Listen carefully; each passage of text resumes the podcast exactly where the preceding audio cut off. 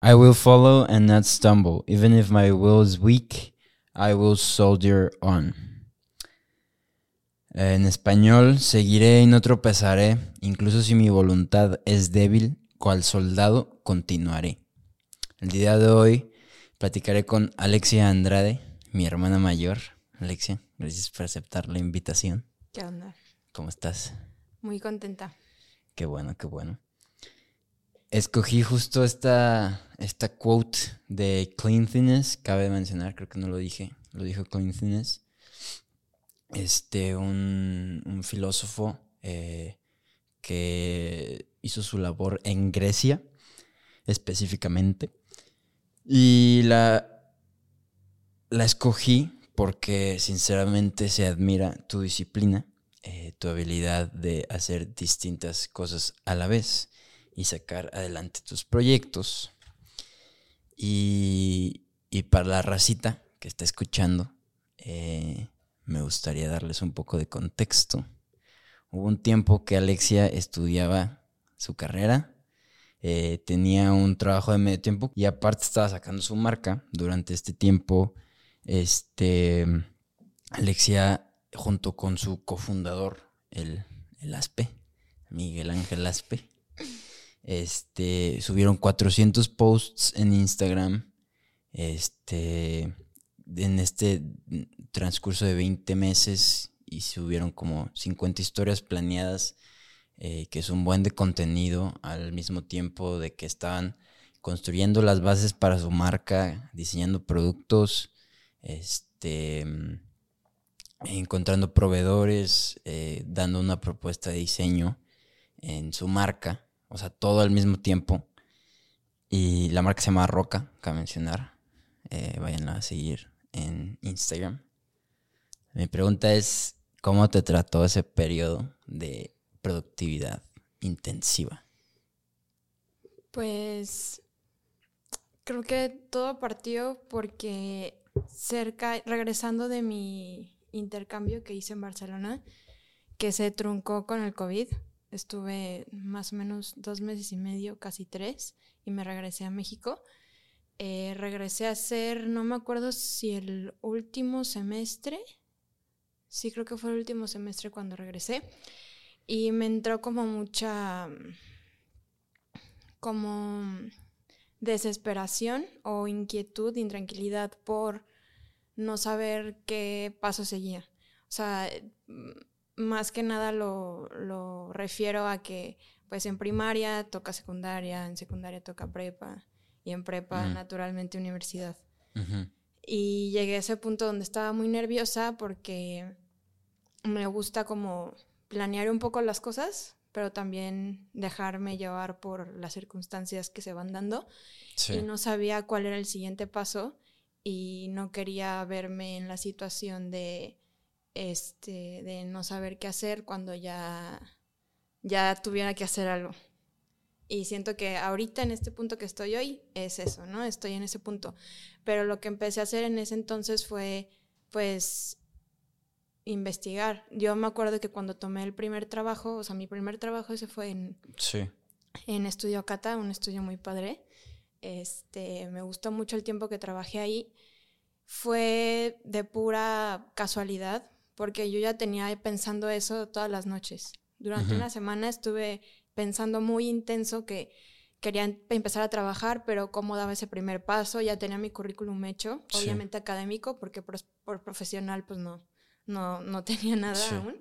Y un día mm, tenemos un grupo de, de, generación y un día en ese entonces el director de carrera mandó un mensaje, eh, algo así como, ¿Qué onda? ¿Cómo están? Hay una exalumna que tiene este, un estudio, está buscando a alguien que haga prácticas este, profesionales ahí, eh, les, les van a pagar, este, tiene estos proyectos y pues quien esté interesado, mándeme su, su CV para yo pasárselos y les paso su contacto. Y yo dije, bueno, yo ya hice mis prácticas profesionales, o sea, sí iba como que cumpliendo lo que el programa te marcaba el plan de estudios. Y dije, bueno, si ya no, no, si ya tengo la práctica profesional, pues de algo me va a servir. Y si es pagado, pues mejor, porque algunas prácticas profesionales no te pagan. este, y yo mis prácticas, mis servicios, mi, sí, mis prácticas profesionales las había hecho en otro estudio de aquí de Guadalajara, que también este, es muy bueno.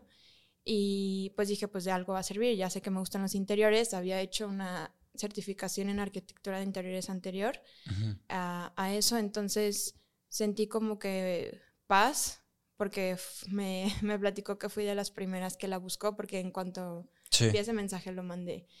Y fue así, coincidencia, y más bien yo creo que lo busqué, ese trabajo.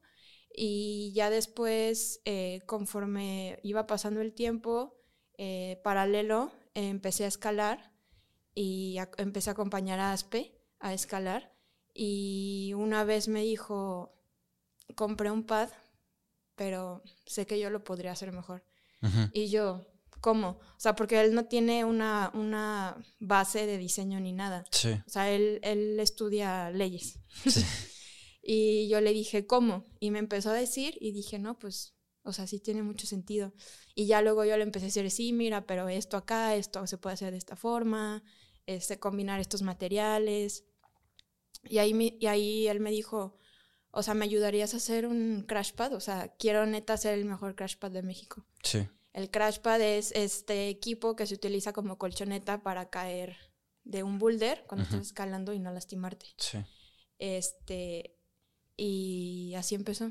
O sea, empezó yo ayudándole y no me di cuenta hasta que ahorita pues ya tenemos una marca pues en forma. Qué, qué padre. Un poco de contexto a la gente. Estudiaste diseño industrial. Sí. Este, y, y pues sí, eso fue lo que te da el, como el conocimiento para esto que estás diciendo de los estudios y aparte eh, empezar tu marca. El tiempo, o sea, ¿cómo te organizabas en, en, ese tiempo, como dices, de desesperación, que estabas buscando muchas cosas por muchos lados? este, ¿cómo te organizabas? ¿O tenías algo estructurado o solo era de que lo que te llegaba lo te ponías a hacer en el instante? De que una, digo, un proyecto de la escuela y luego algo del trabajo y ibas como apagando fuegos mientras salían o, o, tenías como algún... Yo creo que tuvo mucho que ver que las, las últimas materias de la carrera de diseño son como para, como para concluir las materias que previamente pues ya, ya cursaste. Y creo que eso me ayudó porque si hubiera sido algo eh, más en una etapa anterior probablemente hubiera sido más difícil. Entonces eso me ayudó eso fue uno. Una este pues una razón por la que me pude organizar. Siempre me gusta también en las clases tener como o sea ir un paso adelante ah, o sea yo me estreso mucho cuando cuando ya se acerca como un deadline. Entonces me gusta organizarme y también tiene que ver que trabajo bien bajo presión, como que me gusta, como que ese rush me gusta. Sí. Pero fue eso, el organizarme bien y, y con la parte del trabajo fue toda una experiencia completamente. Sí.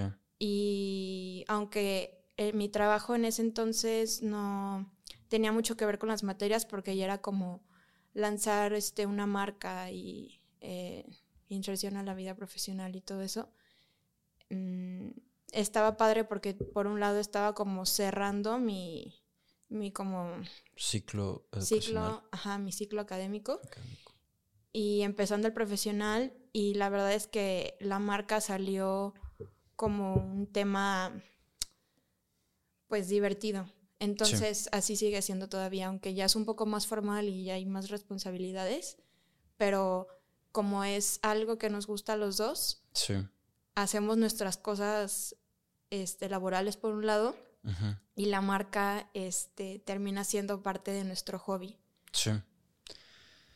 Siento que en la marca eh, Narroca se, se, se complementa muy bien como el equipo que traen tu y Aspe porque de un lado tienes, como tú dijiste, el, el pues, el entusiasmo, o sea, el, el escalador que, que está como muy metido y pero que no sabe necesariamente el camino para llegar a lo que él quiere, de que de los productos que él quiere crear. Y tú tienes toda la, o sea, aparte que también eres escalas, tienes toda la preparación de, de cómo hacer ese, como ese deseo, ese sueñito, este, hacer eso ya físicamente y algo que, que haga sentido. Está muy padre. Y también se me hace padre esta como la manera en la que surge la marca. Siento que es una súper buena, o sea, un buen comienzo para, para algo grande. Este, porque incluso lo había dicho en otro podcast con, con creo que me, me parece que lo dije con Vero, que muchas de las marcas grandes o muchos de los, de los éxitos empiezan con una idea muy simple o muy específica y ya después pues se va dando. ¿Cómo, cómo les ha ido en la marca desde que empezaron hasta ahorita? Pues ha estado interesante porque creo que empezamos, te digo, lluvia de ideas para hacer literal el mejor crash pad de México. Sí. Y fue evolucionando porque al principio teníamos en mente como ese producto muy fijo y después entró pues abrir redes sociales, organizarte con las redes sociales. Previo a eso fue también un poquito la identidad de la marca. Este, y todo sobre la marcha. O sea, fue, necesitamos un logo. No, pues me, me, pongo a hacer el logo. Necesitamos, este, no sé, un calendario. Entonces, todo, todo lo íbamos haciendo sobre la marcha. Y creo que lo que nosotros estamos aportando ahorita es como esta visión en la que la escalada puede llegar a ser un deporte como cualquier otro que estamos muy acostumbrados ahorita y que son muy populares. Y la escalada es un deporte nuevo relativamente, poca gente lo practica, ya ahorita mucha gente está entrando a la escalada. Y creo que por lo mismo de que es un deporte pequeño y probablemente poco conocido, la oferta que hay actualmente en las marcas eh, mexicanas son muy típicas o muy técnicas y lo que nosotros estamos haciendo es traer como esta vibe de una marca fresca, pero al mismo tiempo que propone también con diseño. Creo que todo lleva a raíz de que las marcas mexicanas que hay obviamente han salido por la necesidad de crear un producto. Sí. No sé por qué, me, bueno, me tocó a mí, también yo lo busqué, me tocó a mí ser diseñadora y poder aportar algo más hacia una marca de escalada. Sí. Que tenga este un mensaje que busque resolver o por lo menos crear un diálogo de en conversaciones que deben, debemos estar teniendo todos ahorita. Ok. Por ejemplo, el cuidado del medio ambiente, el crear mancuernas y conexiones con atletas y personas para impulsarnos las dos partes y un comercio justo entre la marca, la gente que lo, produce o nos, o nos fabrica, los proveedores y también nuestros embajadores. Entonces creo que eso es lo que lo que ha estado súper interesante porque Aspe y yo hemos estado construyendo algo que nació muy repentino y, de algo divertido de cómo puedo hacer yo el mejor Crash Pad de México. Sí. Y hemos estado literal trabajando pues en eso, en crear algo que, que sea un poco disruptivo, pero al mismo tiempo ayude a crear estas conversaciones. Qué padre que tienen este, sus ideas muy claras. Está súper bien. Cuando empiezas a diseñar un producto, o sea, un poquito también de contexto a la gente, en la escalada, eh, como dijo Alexia, es un deporte que lleva unas cuantas décadas y, y, y el equipo en sí de escalada es, comparado con otros deportes, es súper nuevo. O sea, si te pones a pensar unos zapatos de fútbol, unos taquetes, la historia de los taquetes va hasta bueno, o sea, muy, muy atrás de cuando empezaron los ingleses a jugar fútbol. La escalada, las gatas de la escalada no llevan mucho tiempo. Luego, cosas de seguridad como los, los crash pads, antes usaban colchones de cama. Y este, entonces sí, en la escalada cada vez van saliendo como más productos necesarios o que facilitan y hacen de la escalada un deporte más seguro. Y entonces se necesitan magnesieras, que es para poner tu, es como una bolsa para meter el, la magnesia y poder escalar con las manos que no estén sudadas. El crash pad por si te caes, caes a un colchón, este, que tiene que tener una espuma específica, ahorita hablamos de eso. Este, también cepillos, eh, necesitas un buen de, necesitas un buen de, de, de productos. Esos productos ya existen, ¿cuál es el diálogo para decir, ok, ¿cómo, o sea, cómo hago esto a roca? ¿Sabes? Pues creo que es parte como del diseño de producto, que la verdad no pensé que yo fuera a meterme tanto en esta vía. Iba muy segura por el diseño de interiores y se presentó esta oportunidad y la verdad es que la estoy disfrutando mucho porque en general me gusta el proceso, o sea, ya sea en, en algo de interiores o de desarrollar un concepto, el proceso se me hace súper interesante y me he dado cuenta que al final es a lo que me evoco más, o sea, cuando ya un producto está finalizado, como que no le pongo ya mucha atención o, o algo parecido. Y lo que yo pudiera decir sobre eso es que si, por ejemplo, como dices, ya existen productos que son pues para algo muy específico y más para la escalada. Como es un deporte este, nuevo y, poco conocido, muchas marcas no han entrado como a decir qué podemos proponer. Sí. Entonces, sí, para la escalada necesitas cierto equipo, pero, por ejemplo, no hay tanta variedad como la puede haber en otros deportes, en otros productos. Entonces, pues lo que hemos hecho básicamente es estudiar el comportamiento y la relación que tiene la persona con el producto. Y obviamente es súper importante estudiar lo que hay en el mercado para poder ofrecer algo diferente. Entonces hay ciertas cosas que debe de tener, por ejemplo, una magnesiera, es esta bolsita, hablando de la magnesiera de ruta, es esta bolsita que te amarras a la cintura, guardas tu magnesiera y una magnesiera simple solamente sirve para eso. Hay otras que tienen ya cintas donde puedes guardar cepillos que se utilizan para cepillar la roca y quitar la magnesia o alguna suciedad que tuviera la roca para poderte agarrar bien de ahí. Entonces, también lo que buscamos más que nada es innovar un poco en los materiales. Sí. Este, cómo podemos también ser más cuidadosos con los desperdicios que hacemos y buscamos literal no generar desperdicios de la tela que utilizamos.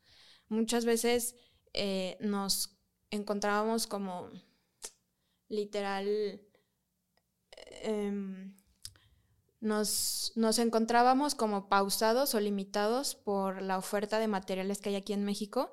Entonces fuimos viendo cómo podemos jugar con los materiales y qué materiales utilizándolos al mismo tiempo hacen el producto más duradero y con mejor calidad y más ligeros, que para la escalada es más, es más importante probablemente la ligereza que cuántas cosas extras puedes tener porque al final no las vas a utilizar.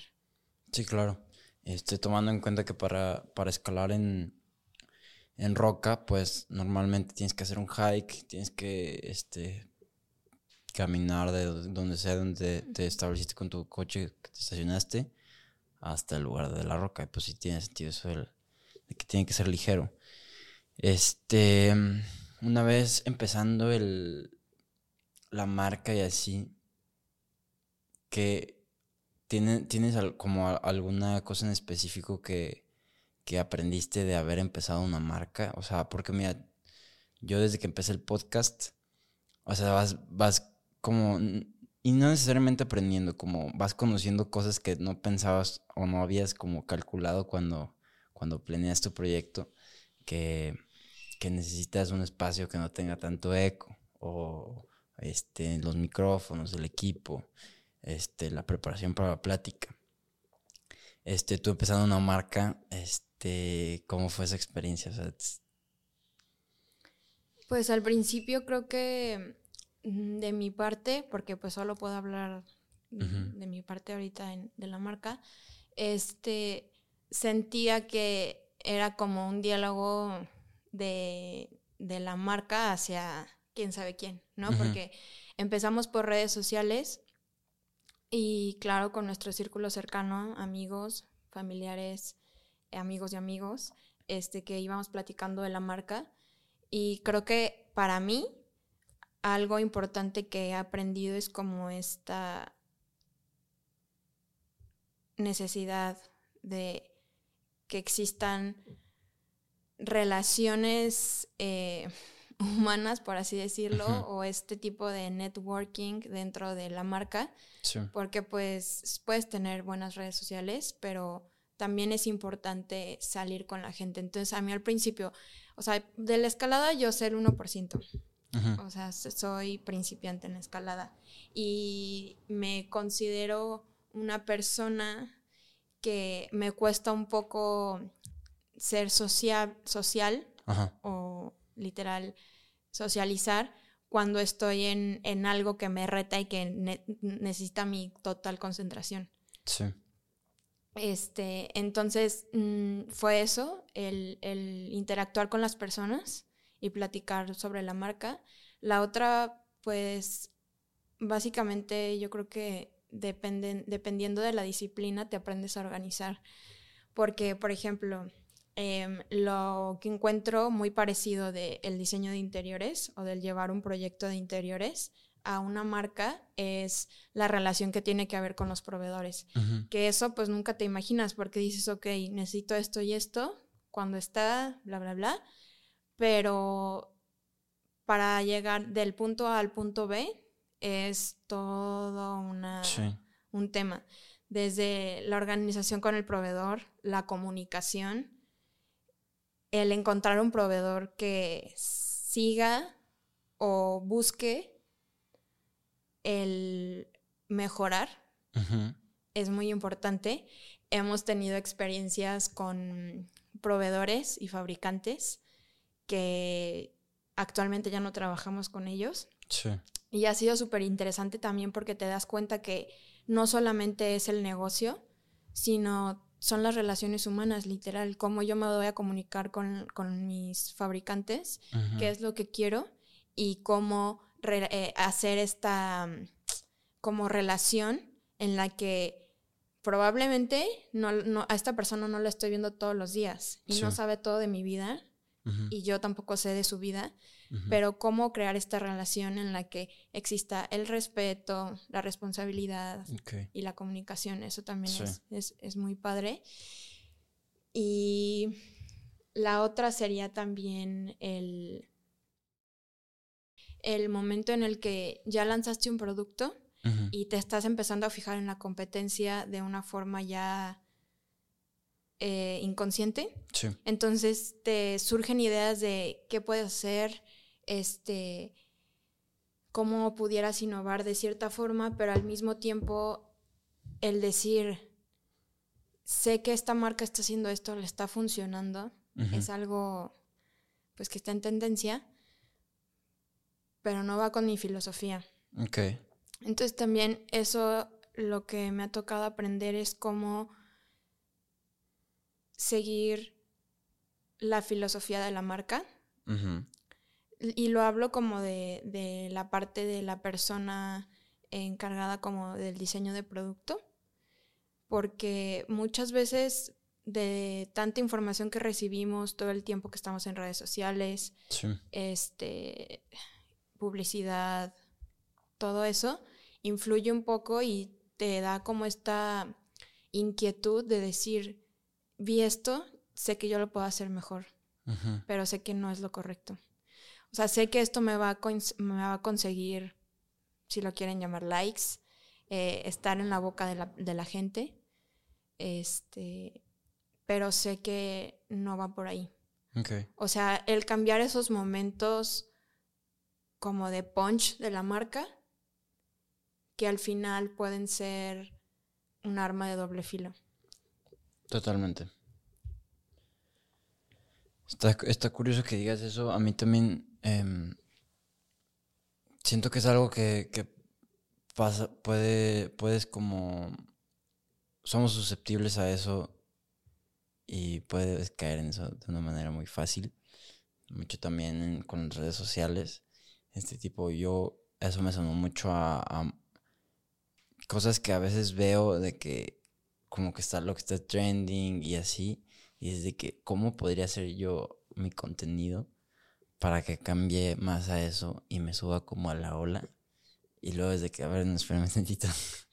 de que, ¿para qué estás haciéndolo? ¿Sabes? De que, si es para, para que te vean más, pues ok, dale. ¿Sabes? De que, haz eso.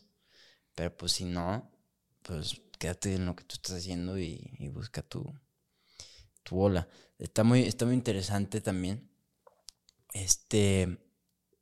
Estaba escuchando el un podcast del otro día, ya lo he este, comentado en, este, en, en mi podcast. Se llama eh, Flagrant. Es de Andrew Schultz, un comediante. Y, y están, estaban diciendo algo súper, súper valioso que es de que si tú te quedas en, haz cuenta que los trends y todos los éxitos y así, eh, visualízalos como una línea. Si tú estás buscando este estar en la línea que, que suba, siempre vas a llegar tarde, porque lo vas a llegar Ya cuando la línea ya subió. Pero si te quedas en tu línea, puede que en algún momento tu línea sea la que sea la que sube, pero vas a ser el primero en estar en esa línea. Y entonces es algo súper valioso que siento, bueno, a mí me ha ayudado como visualizar eso cuando, cuando tengo esas como dudas. Que es de que, arre, o sea, tú, tú quédate aquí y, va a llegar. O sea, el madrazo va a llegar en algún punto. Este, eso tiene mucho, mucha importancia, creo. De la parte sustentable, ¿qué tan difícil es encontrar este, materiales que, que respeten este como principio de sustentabilidad? Sustentabilidad. Sí, justo lo que acabas de decir me, me recordó varias cosas. Fue como cuántas veces no pudimos sacar en específico un top deportivo y ser como cualquier otro top deportivo que hay ahorita en el mercado mexicano, en específico en una marca enfocada en eh, outdoors y Sí. escalada. Llevábamos tiempo eh, pensando en meternos a la parte como de vestimenta. Este, y logramos sacar un producto, nuestro primer producto de tela reciclada, 81% de botellas PET, por este reciclado. Y fue difícil porque tuvimos que investigar mucho, Sí. este, ver la calidad de, las telas, porque muchas veces, pues sí, por internet y te las platican muy bonito, pero ya que las pones ahora sí que en uso, pues no es lo que buscas y no es la calidad. Entonces, fue este como decir, hay que estar tranquilos, va a llegar el momento, porque lo estamos buscando Sí. y hay que estar tranquilos en eso y hay que hacer las cosas bien en el sentido de que el producto sea de buena calidad, eh, encontrar un proveedor que nos funcione, que se adecue al momento en el que está la marca, Sí. porque somos una marca emergente, no Ujú. somos una marca ya posicionada, que ya está posicionada. Entonces fue muy difícil y también la parte de, de el desarrollo del producto en sus etapas desde los bocetos hasta los primeros modelos fue un tema porque ninguno de los dos, ni Aspen ni yo, somos eh, expertos en diseñar prendas. Ok. Si tenía idea de lo que era diseñar un producto, los pasos, lo pude aplicar, pero la experiencia de el diseñar una prenda es algo interesante. Sí. Fue algo nuevo para los dos, como lo ha sido desde el inicio de la marca. Y hemos aprendido mucho. Y creo que a partir de esto ya estamos nosotros poniendo como nuestro granito de arena. Porque también mucho es como sí lo que puede llegar a ser la marca, pero lo que nos guía eh, principalmente es como personalmente cómo yo puedo aportar a este deporte que me gusta tanto y estas actividades al aire libre que me interesan tanto. Y entonces creo que ese ha sido como nuestro brújula, nuestra brújula para, para, para desarrollar los productos. Y a partir de ahora yo espero que también otras marcas se animen a, a sacar este tipo de productos, que la verdad es la solución.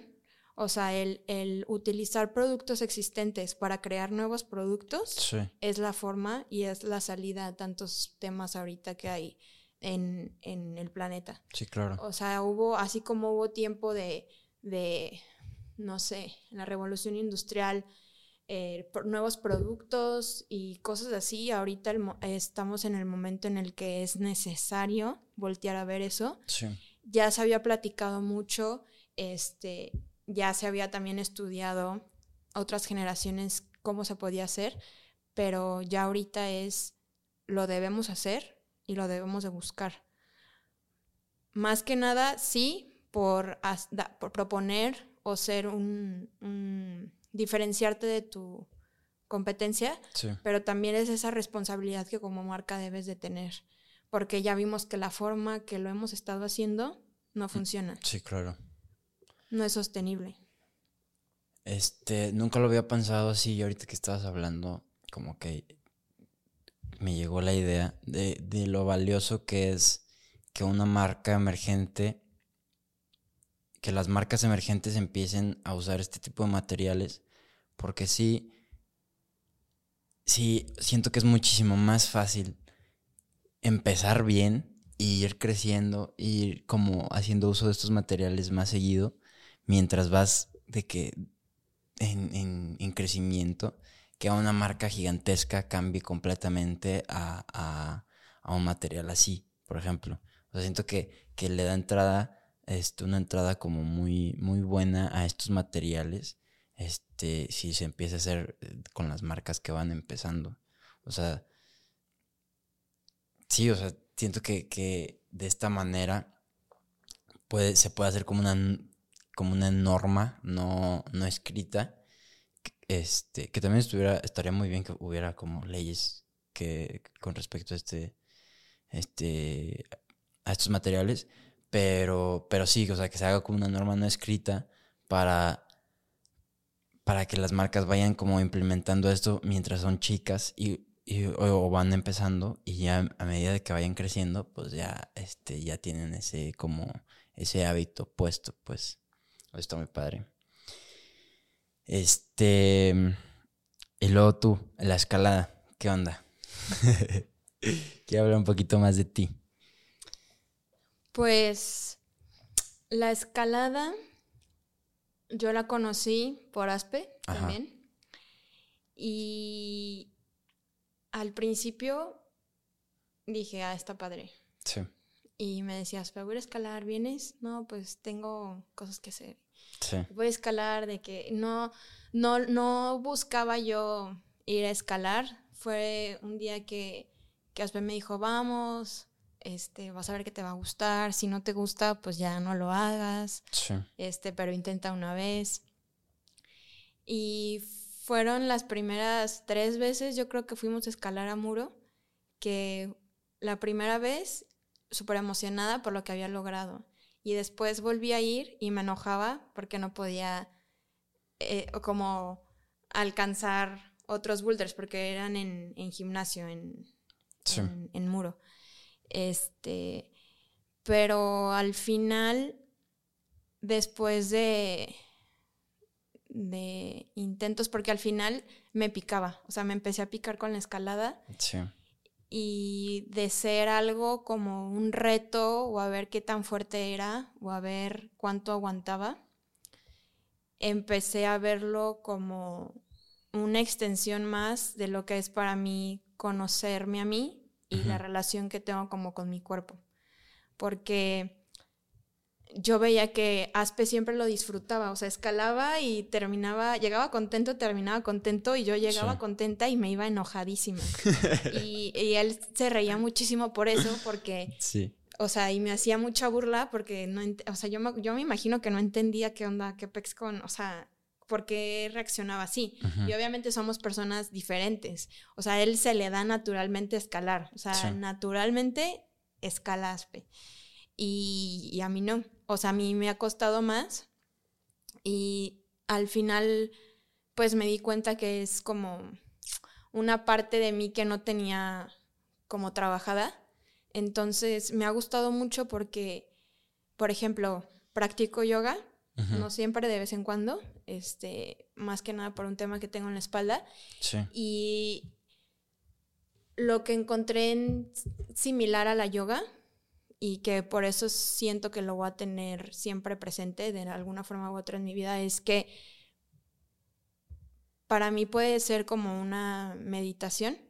Cuando estoy en, haciendo yoga me concentro en mí y entonces voy pensando en, todo, pues lo que me va estorbando, como que lo voy quitando. Sí. Hasta llegar al, punto en el que soy yo, observando cómo mi cuerpo se mueve y cómo yo reacciono a esos retos que hay de en las posturas, por ejemplo, de yoga. Y en la escalada es esta parte en la que tengo una conversación interna, un poquito más que en el yoga, por, por, cómo es el deporte y cómo esta conversación interna sí importa. O por lo menos para mí, no me había dado cuenta la conversación interna que yo tenía conmigo misma que me hacía no, o sea, no lograr lo que, lo que yo buscaba. O sea, tenía presente cómo se hacía, sabía a dónde quería llegar. Sí. Pero lo que me estaba tomando era la conversación conmigo misma. Entonces, siento que para mí todavía aunque sigo siendo principiante y probablemente no soy tan, este, no, no, no, lo, no lo hago todos los días como me gustaría, es esta conexión o conversación que encuentro conmigo misma y que al mismo tiempo encuentro con los demás. Porque la escalada, la gente de la escalada, la comunidad de la escalada es increíble. O sea, bueno, por lo menos no me había sentido como tan incluida, por así decirlo, pero al mismo tiempo tan celebrada, porque ahí en la, escalada es, vamos, si puedes, ánimo, te paso la beta, este, mira, así, así tienes que leer esta ruta, eh, hasta que, o sea, te van ayudando hasta que tú ya puedes leer solito o solita la beta para lograr una ruta o un boulder. Y probablemente en otros deportes también exista, pero para mí la comunidad de la escalada ha sido increíble porque conoces a gente que no hubieras conocido si, no practicaras la escalada. O sea, hay tanta, hay gente tan diversa que hace la experiencia de la escalada increíble. Es un deporte que eh, realmente es muy, muy bonito. Yo también creo lo mismo. Tiene, o sea, yo me he puesto a pensar un buen de veces porque a mucha gente le digo lo mismo de que, o sea, es impresionante, no lo entiendes hasta que lo haces, este, y todo esto, pero me he puesto a pensar y es que en realidad tiene demasiadas, como demasiados ganchos en los que, este, pues atrapa a la gente. Está este, el que, el que acabas de decir tú, que de verdad te conoces mucho a ti y como este diálogo que se tiene con, uno mismo, este, está muy cañón porque pues cuando estás en la pared, este, no dependes de nadie, o sea, eres completamente tú y, y obviamente te estás hablando, diciendo y que, güey, a ver, vas a hacer este movimiento porque si no te vas a caer y nos vamos a partir la madre, güey. Ese, ese es uno. El otro es es, es que te lleva mucho a la naturaleza. La naturaleza de por este solita te, te hace un como un es como una, o sea, te recarga las pilas, te, te aclara las cosas, te, te, te, hace estar en el presente. Luego está la otra que es la comunidad, lo como tú dices, este, la comunidad es una comunidad que se, que se ayuda, una comunidad que, que, que si no puedes hacer algo, llega alguien que no conoces, nunca le has hablado en tu vida y probablemente este, o bueno, puede que esa persona sea súper penosa o puede que no sea súper penosa, pero como es la comunidad, te va a decir, oye, ¿qué onda? Yo ya hice ese, me sirvió esto. Este, si, si hay dos personas que están sacando el mismo boulder, se van a juntar y van a ver cómo los dos pueden hacer o qué, puedes, qué opciones pueden como, este, formular para, para, para sacar el, proyecto. Este, esta, eso, eso es otra. Luego, el que haces ejercicio sin, sentir que haces ejercicio. O sea, tiene. Sí, eso está muy padre. Tiene un sinfín de cosas que, que es una locura. Y lo, pero lo que más me gusta, lo que más me emociona y lo que más como que me genera como neta me, me, da felicidades es el ver como la mayoría de gente, sin, y porque no quiero generalizar, pero la mayoría de gente no le gusta la escalada si no la conoce. Y dice, no, hombre, no. No, hombre. Eso no es para mí. Eso no es para mí. Pura madre que me voy a subir una pared. No, güey. ¿Por qué lo haría? Eso es de hippies, eso es de locos, eso es de... Ajá, de que, güey, ¿qué, le andas buscando? O sea, para que mejor vete a correr o haz algo un poquito más seguro.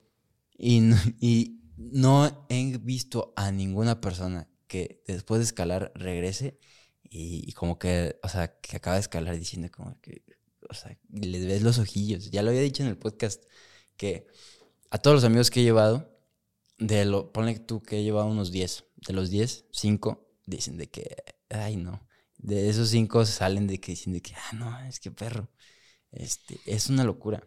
Es que al final siento que en la escalada es, en la escalada la gente puede encontrar su lugar. O sea, puedes escalar y llevar el deporte de la escalada de una forma muy segura. Sí, esa es como la preocupación de algunos. Sí. Hay gente que solo escala en muros, en gimnasios. Hay gente que solo sale a roca. Y hay gente que hace ambos. Sí. Hay gente que es más aventada que otra gente. Entonces, hay gente que hace la escalada por progresar el deporte. Y hay gente que hace la escalada, que considero que soy, es como yo, que lo hace por esta conversación, o sea, propia. como desarrollo personal, ¿no? Exacto. Entonces, hay diferentes tipos de perfiles en la escalada. Y si escalas, no, no escalas para ir a aventarte un free solo. Sí. O sea, hay muchos tipos de, de formas en la que la gente puede encontrar en la escalada algo importante Sí. Y que puede funcionar para más de un perfil de persona. Sí, totalmente. Y, también lo padre es que, así como, o sea, esta diversidad que estás, que estás eh, describiendo, y sin embargo, no importa si estás escalando el mayor nivel, el más alto nivel, o estás escalando el primer nivel, la, la comunidad, o sea, la, la conexión es la misma. O sea, por un, güey que está haciendo un B12, los, los, niveles son de que de 0 a creo que el 17 es el más cañón, 18, no, 17. Y puedes llegar a alguien que está escalando uno muy cañón y tú estás haciendo un B2 y te dice, ¿qué onda? ¿Qué es aquí? Aquí estás, está. Y esa, ese, ese como, como inclusión y esa comunidad es, algo muy, muy bonito de la escalada, la verdad. Este. También te iba a preguntar, ya lo mencionaste poquito, pero ¿cómo te fue en Barcelona? ¿Por qué te fuiste a Barcelona? Me fui para hacer un intercambio en una universidad que para mí era como un sueño. Eh, se llama Lizaba, es una eh, universidad que es de arquitectura y diseño, em, es reconocida. Y lo que fui ahí a hacer era aprender un poco más de branding, de diseño de espacios comerciales, em, principios del diseño pues un poquito más avanzados a lo que había conocido aquí. Y un poquito también de programas, este, por ejemplo, Photoshop. Y estuvo interesante por como el, pues no shock cultural, porque al final de cuentas hoy en día tienes acceso a la información o a lo que se está viendo en otros lugares, por Instagram, por ejemplo, pero sí fue interesante vivirlo en primera persona y el también un poquito salir de la zona de confort. Me considero una persona social, pero cuando no estoy cómoda en algún lugar, no soy social, soy muy seria. Entonces, también soy como, también me considero una persona que actúa según a lo que como que le da más paz. Si estoy en una reunión familiar y no quiero hablar, no voy a hablar. O sea, como que me guío mucho por lo que, como me voy sintiendo. Entonces, al llegar allá y estar expuesta a estas circunstancias en las que tenía yo que socializar, cuando no quería socializar, por ejemplo, fue muy interesante porque así pude conocer este, personas pues de distintos países. Me ha gustado mucho no estar siempre en el mismo círculo de personas, o sea, estar en el mismo contexto. O sea, creo que al final tu vida es más rica si tienes a gente que probablemente no piense igual que tú, pero para mí es muy importante que las personas tengan como los motos principios. o los principios, los principios, que tengan los principios, por ejemplo, pues no sé, el respeto, este, cositas así que, que para mí son como muy importantes, pero no necesariamente que la persona piense igual que yo, o sea, de la misma religión, o del mismo lugar en donde viví, o de la misma escuela, por ejemplo. Estuvo padre porque también aprendí a cómo en diferentes lugares se ve el diseño. O sea, si el diseño puede llegar a ser universal, como es que en otro país se tiene como la concepción del diseño. Y eso creo que también influye un poco en, lo que estoy haciendo ahorita. Sí. Em, actualmente estoy haciendo un máster en la misma universidad, pero en su escuela online. Sí. Y me quedó la espinita porque como al segundo mes segundo mes y medio, este, mm, empezó el COVID. Entonces nos juntaron un día en un salón de clases y nos dijeron, a partir de ahora, las clases van a ser online. Sí. 15 días de clases online.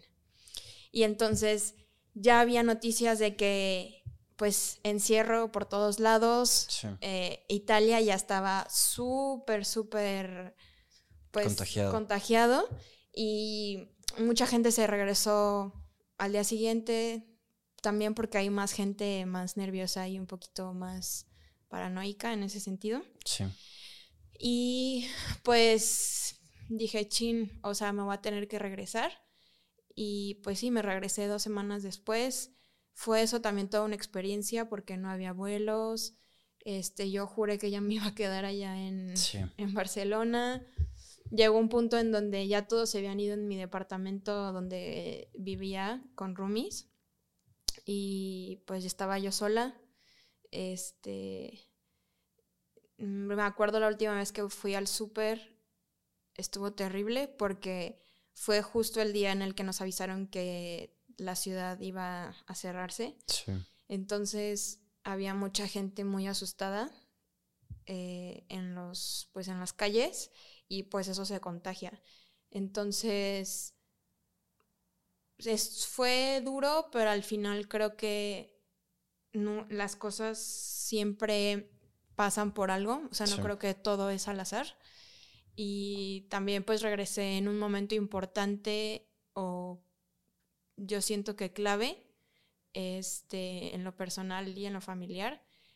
Y también eso me sirvió, haber estado ahí. No me hubiera gustado estar en literal otro continente este, cuando, cuando al final me di cuenta que debía estar en mi casa de regreso.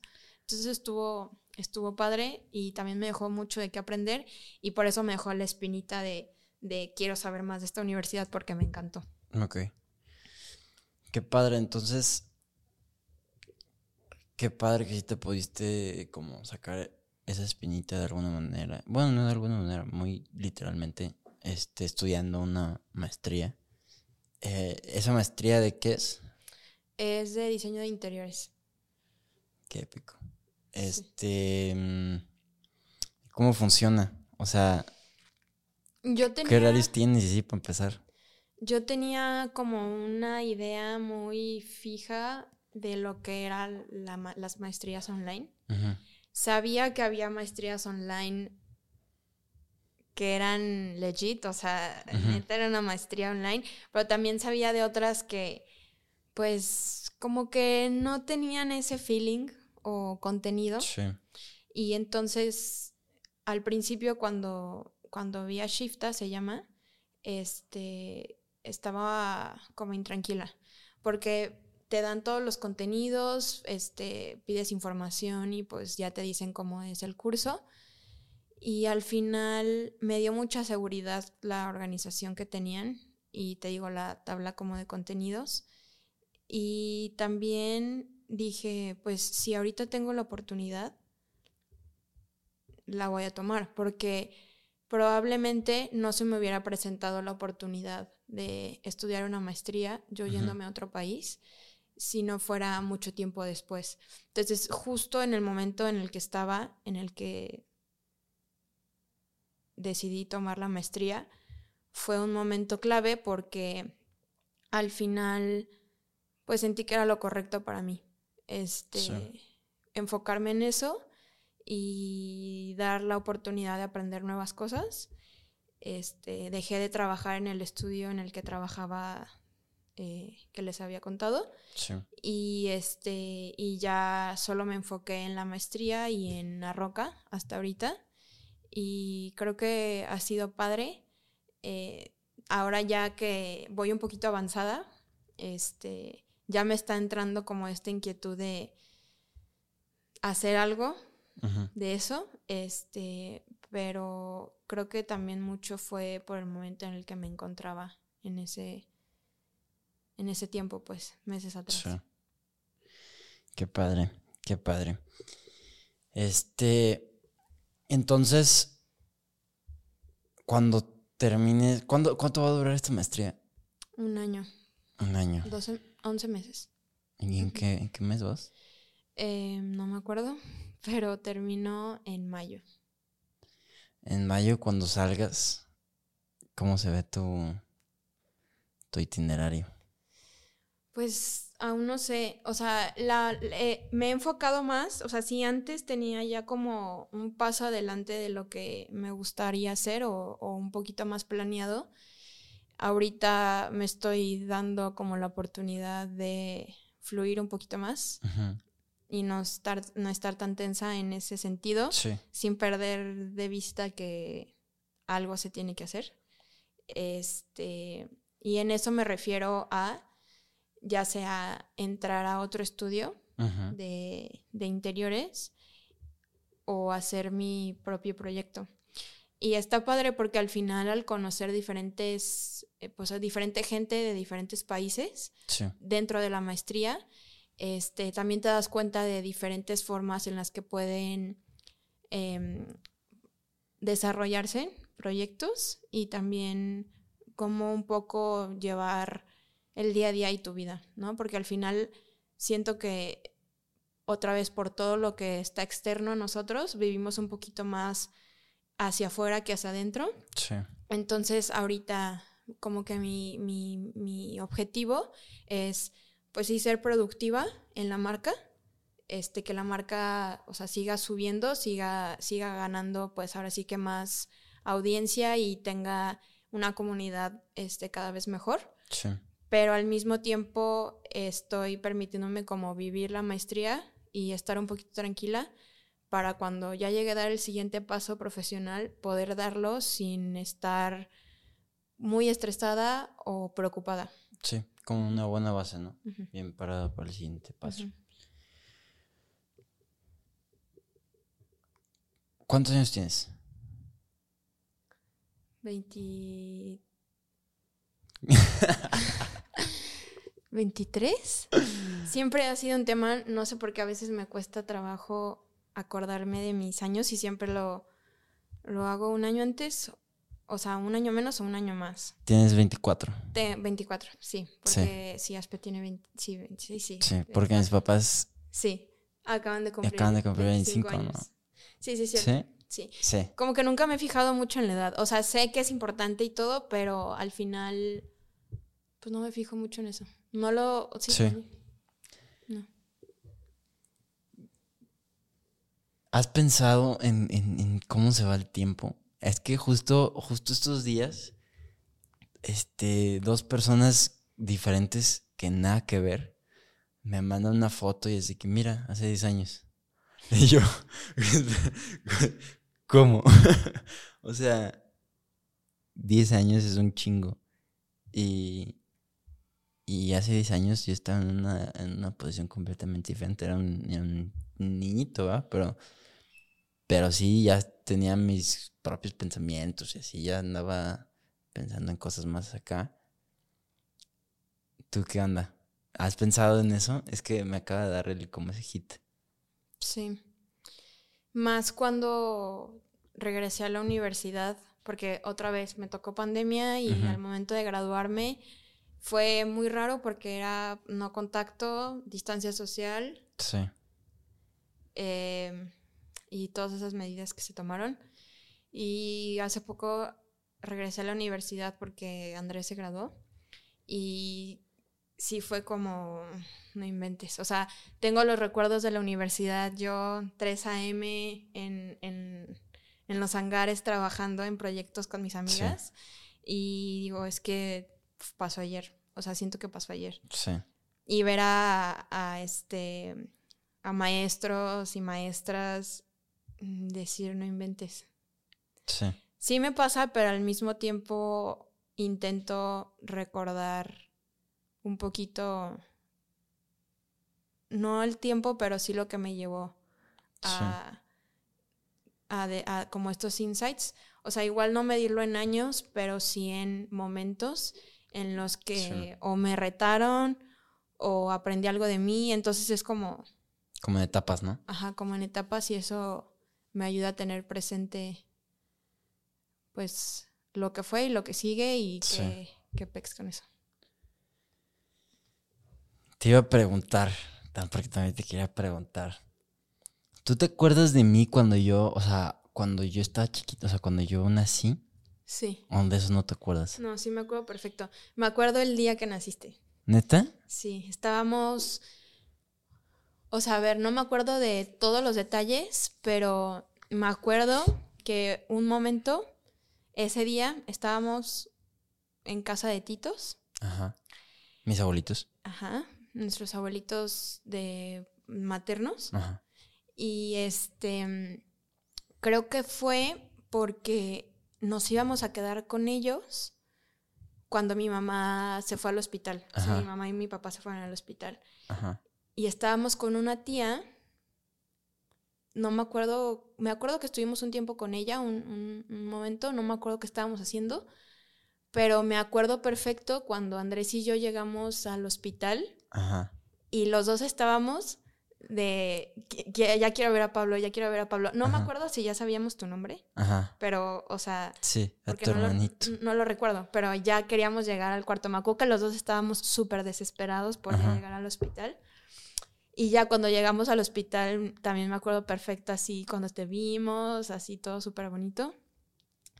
Y sí, me acuerdo que estábamos también como que muy impacientes porque llegó un momento en el que las enfermeras llegaron y te llevaron pues ya sabes, o sea, el bebé eh, a veces está con la mamá y a veces se lo, se lo llevan como para checarlo, el chequeo del día y todo eso. Y estamos así de que no quiero que las enfermeras lo tengan, de que lo queremos en el cuarto y así. Y nos salíamos a ver, o sea, pues generalmente hay una ventanita donde puedes ver a los bebés y estábamos así pegados, pegados, que ya queríamos que te regresaran. Pero sí, sí me acuerdo de ese, de ese día.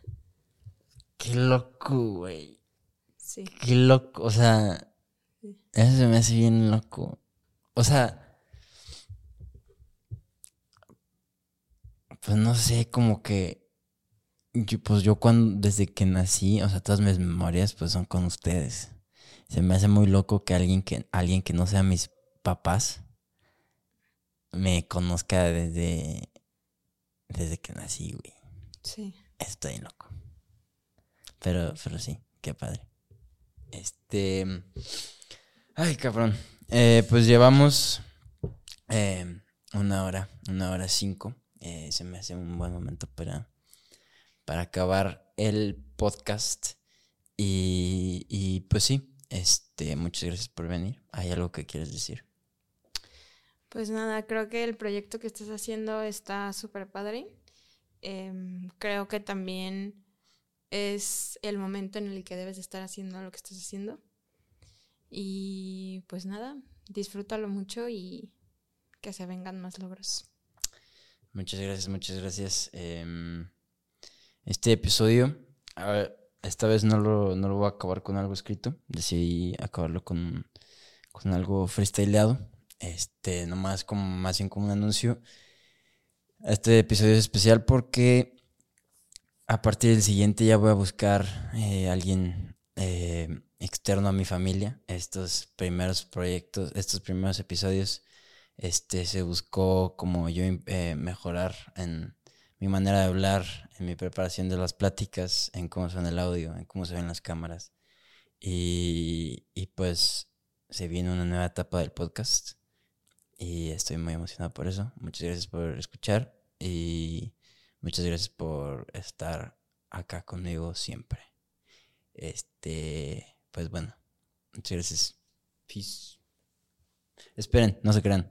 Vayan a seguir a Roca eh, a Instagram. Aquí voy a poner sus redes sociales y un pequeño anuncito de lo que es a Roca. Hasta luego. Peace.